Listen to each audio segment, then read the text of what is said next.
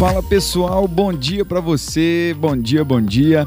E eu sou Arthur Heidrich e ter você aqui na nossa dose diária é um privilégio.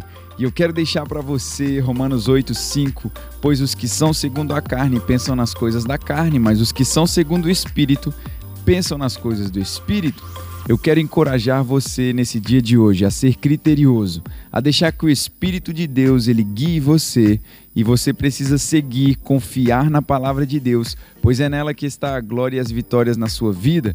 Você precisa deixar a palavra, sabe, ser a autoridade suprema pela qual você julga todas as coisas e você seguirá no caminho claro do sucesso, da vitória, do progresso na sua vida. A sua mente precisa estar aberta à palavra de Deus e ao Espírito Santo para essas orientações, trazendo direção e instrução para você. Então não seja guiado pela carne, seja guiado pelo Espírito de Deus, vivendo de forma sobrenatural, tendo resultados sobrenaturais também, porque essa é a vontade de Deus para você. Eu te espero na nossa próxima dose diária. Um grande abraço. Tchau, tchau.